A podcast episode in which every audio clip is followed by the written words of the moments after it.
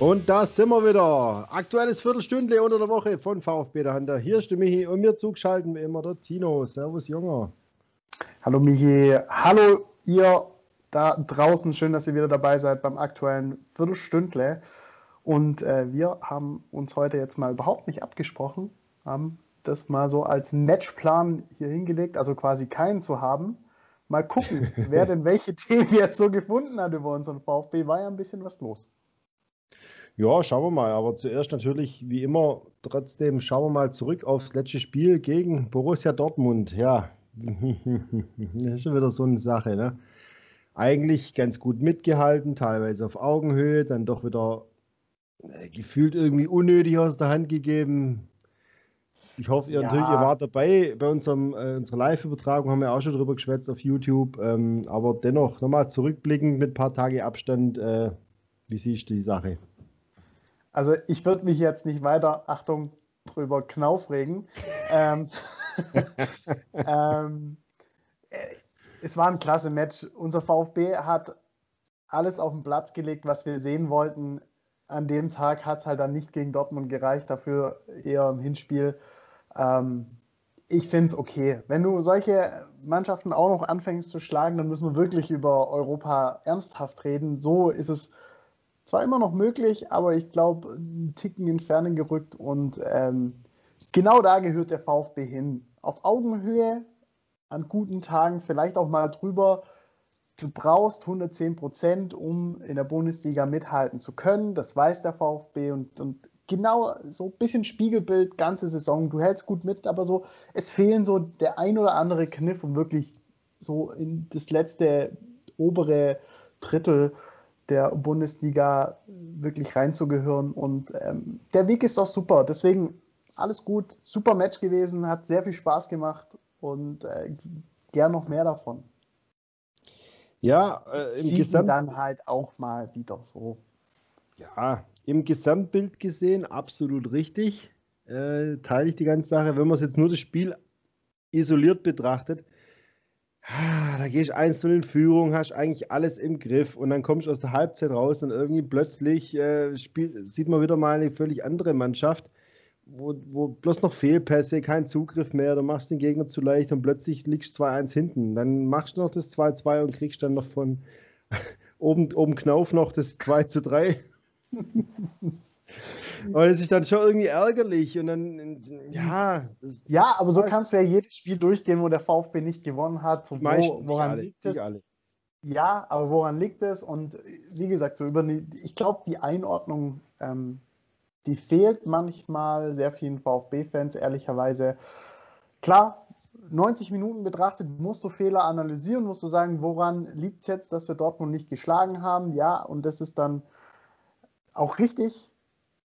Aber der VfB hat auch am, am, Samstagabend sehr viel gut gemacht und das muss man dann vielleicht auch mal sehen.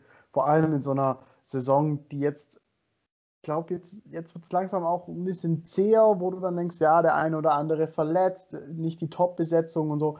Deswegen alles okay. Du kannst über jeden einzelnen Spieler auch, auch sagen, was er gut und schlecht gemacht hat. Ja. Aber ich glaube, das Gesamtbild passt gerade und ähm, gucken wir lieber dann jetzt nach vorne. Nächstes Spiel. Dortmund abhaken war super, aber hat halt nicht gereicht. Ja, man merkt dann halt schon, wenn Schlüsselspieler fehlen, äh, gerade Silas auf der rechten Seite, Gonzales vielleicht weniger, weil der hat ja oft gefehlt, aber trotzdem gute Spiele gemacht. Ähm, das ist natürlich dann schon bitter. Und Gonzalo Castro hat man auch, hat man wieder deutlich gemerkt, noch viel mehr gemerkt, wenn er nicht dabei ist, wie wenn er dabei ist. Ähm, und leider Gottes wird daran er nächste Saison komplett fehlen. Ja, und das hat mich jetzt gewinnen. schon geschockt, muss ich sagen, irgendwie. Also ich fand es jetzt sehr überraschend. Ja, total. Wir hatten die letzten Wochen auch gesprochen. Ja, nur noch Formsache, Castro, gar kein Problem. Woran es dann wirklich dann genau gelegen hat, das wissen wir dann wahrscheinlich eher nicht. Castro sagt kein Angebot vom VfB, VfB sagt wirtschaftlich.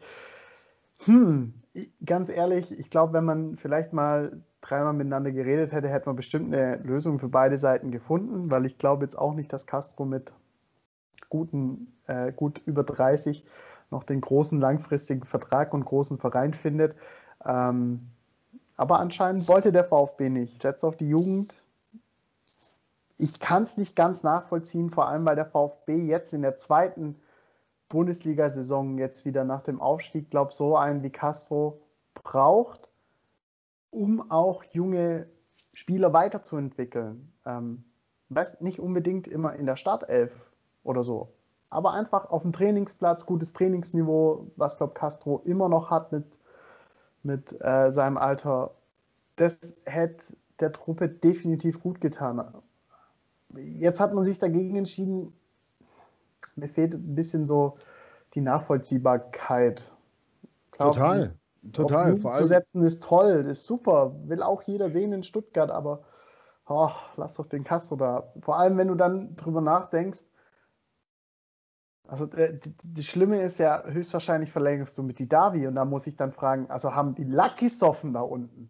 Darauf wollte ich gerade hinaus. Wenn du jetzt sagst, okay, wir wollen wirklich jetzt ähm, nur auf die Jugend setzen und die Alten müssen gehen, okay, dann kann man es vielleicht noch so argumentieren. Äh, rein sportlich macht es keinen Sinn, weil er wirklich, wie sage ich immer, die Überraschung für mich der Saison ist. Aber wenn du halt gleichzeitig mit einem verlängerst, der halt deutlich weniger Leistung gebracht hat und von dem du seit, eigentlich seit sechs, sieben Jahren schon beim ersten Mal weißt, du kannst mit dem auf keinen Fall eine Saison planen. Wenn man jetzt mit dem tatsächlich verlängert und mit dem Führungsspieler nicht, dann muss ich mich schon fragen, wie das sein kann.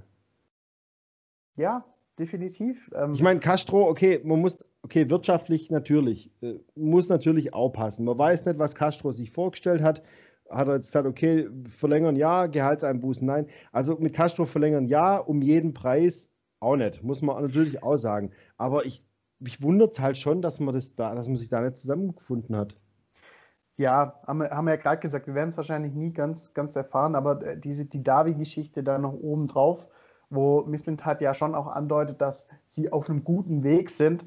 Ähm, sorry, selbst umsonst, selbst wenn die Davi umsonst spielen würde, wäre würde er, glaube diese Mannschaft nicht weiterbringen, vor allem durch seine verletzten Historie. Wie du sagst, du kannst nie wirklich mit ihm planen. Er hat eine individuelle Trainingssteuerung, seit er eh schon wieder, also seit er eigentlich beim VfB wieder ist, ähm, macht er, glaube ich, keine Woche normal und ich finde es schwierig. Ähm, den ja, den nein.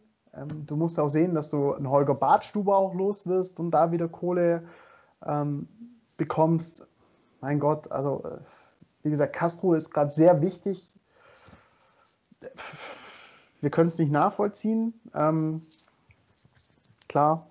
Ja, weil die einen oder anderen werden sagen, beim Didavi, ja, seine Scorerpunkte, bla bla, ja, er hat wieder ein Tor gemacht am Samstag und hat eins seiner besseren Spiele, aber man muss halt auch ähm, es sind immer oftmals Kurzeinsätze und auch die anderen Scorerpunkte, das war mal ein Freistoß, dann war es gegen Mainz, wo ein Ball aus einem Meter über die Linie schiebt. Man muss auch die Spiele gesehen haben.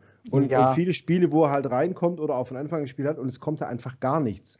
Vor allem, und wenn, wenn ich das VfB, mit Castro vergleiche, das ist, das ist kein Vergleich, tut mir ja, leid. Vor allem, wenn der VfB Trouble hat, wenn der VfB mal hinten liegt, wenn der VfB äh, eine schwierige Partie hat und dann kommt so ein Daniel Didavi das spielt von Anfang an. Genau da sind die Momente, wo einer abtaucht, wie Daniel Didavi. Und, und das finde ich dann kritisch. Castro geht, ist jetzt mein, mein subjektiver Eindruck, ist eher einer, der dann vorne draus geht.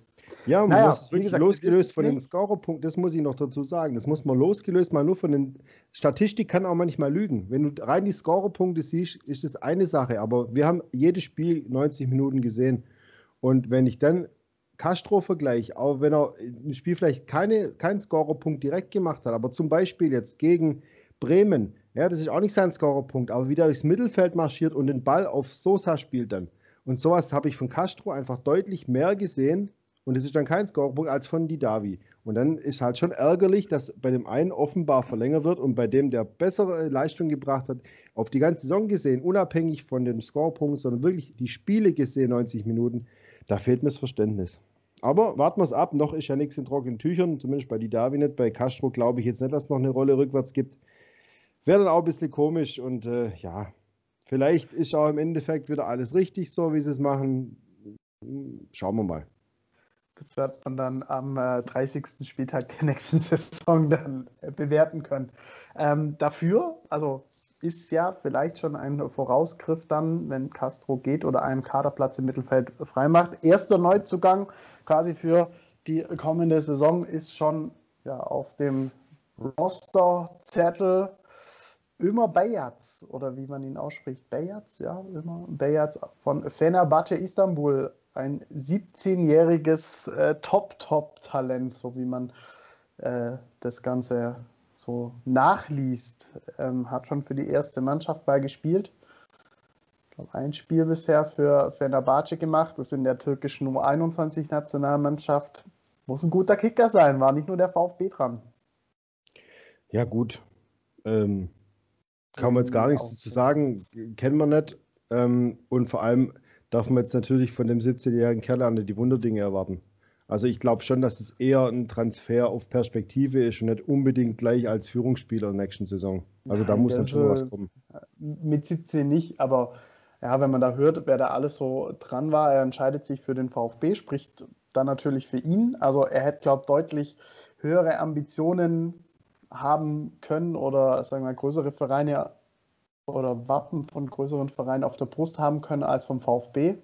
Gut, für uns gibt es nichts Größeres, definitiv. Aber für den jungen Mann, 17 Jahre aus der Türkei, hätte es auch Dortmund sein können. Und ich glaube, wenn Dortmund dran ist, dann ist da bestimmt auch noch irgendwie halb England gefühlt dran. Ähm, ja, er hat sich jetzt für den VfB entschieden. Bin gespannt. Hat einen Profivertrag. Also mit 17, ja, Schauen wir mal. Er wird Anlaufschwierigkeiten haben, definitiv. Mit 17 ist man noch nicht fertig. Aber vielleicht dann so ein halbes Jahr. Guck dir Bellingham an bei Dortmund, der hat auch ein bisschen gebraucht. Ja, warum nicht? Eben. Nehme ich als, als, als Bonus. Blöd ja. Gesagt, aber. Ja, nice to have. Wenn der explodiert, gut. Vielleicht braucht er ein, zwei Jahre, kann ja auch sein. Vielleicht wird er mit 19 eine Rakete, vielleicht auch gar nicht. Äh, weiß ja nie. Das Auf jeden Fall ist, es mal ein Transfer der schwäbische Gedanke ist da, der hat nichts gekostet. So. Außer Gehalt. Also. Aber das, ja. So, dann ähm, haken wir mal wieder so ein bisschen die Personalien ab und gucken auf das nächste Spiel. Wir sind schon wieder soweit. Union Berlin. Puh. Ja, ganz sympathischer Verein, nicht. ähm, ja, ja also, das, das ist also mit das letzte, also eins der letzten Spiele in der Saison, ich sage, das will ich unbedingt gewinnen, scheiß drauf. Und wenn es richtig dreckig wieder 1-0 ist, aber gegen die müssen wir einfach gewinnen. Ja, ist Scheißegal. auch mein, mein persönliches Anliegen, irgendwie an der alten Försterei zu gewinnen. Das ist jetzt für mich irgendwie Saisonziel noch Nummer eins. Danach könnt ihr machen, was ihr wollt, lieber VfB. An der alten Försterei, ich war an dem Tag in der Relegation vor Ort. Man muss schon sagen, man hört viel über Union Berlin. Was Fans angeht, er Kultverein, super toll. Ich persönlich habe mit diesem Verein negative Erfahrungen. Klar, wir sind abgestiegen an dem Tag. Hat sich Union auch, wenn du zweimal unentschieden spielst, dann bist halt alles so sportlich, alles okay damals. Aber so, so dieses Drumrum hat, es war irgendwie so eine ganz komische Atmosphäre und ich fand diese Menschen da wenig sympathisch, um es mal einfach so ein bisschen galant zu sagen. Ja, im Hinspiel ja auch schon. Im Hinspiel ja auch schon. Da, da liegt schon noch 2-0 hinten gegen die. Gott sei Dank haben wir noch einen Punkt geholt. Aber auch hier mal ein kleines Foul und da und Nicklichkeiten und dann bloß irgendeine scheiß Standardsituation. Und äh, dann hast du noch die Legende da mit drin. Ja, gut, im Hinspiel war er nicht dabei. Jetzt weiß ich es nicht, ob er fit ist. Interessiert mich auch nicht. Hoffe bloß, dass der natürlich keins macht gegen uns. Aber, ja, das ist noch ein Fragezeichen.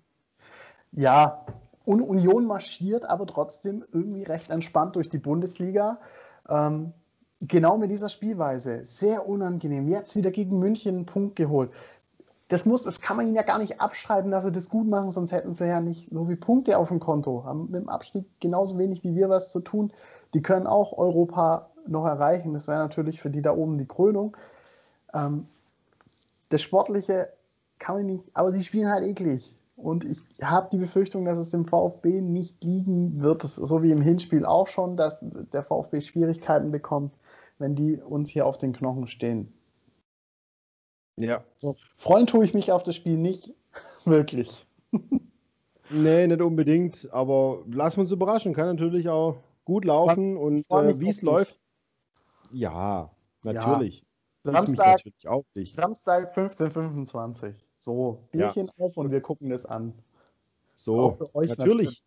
Hört ihr uns dabei zu am Samstag auf unserem YouTube-Kanal nach VfB der Hunter schauen. Können uns natürlich auch gerne folgen und das wollen wir natürlich auch auf Facebook, Twitter und Instagram und dann sind wir mit dem Viertelstündle auch schon wieder durch. Wir müssen noch ganz schnell tippen. Wie geht's aus? Wir haben es vergessen. Letztes Mal war kein gutes oben. Ja, gut, fang du an. 1,5.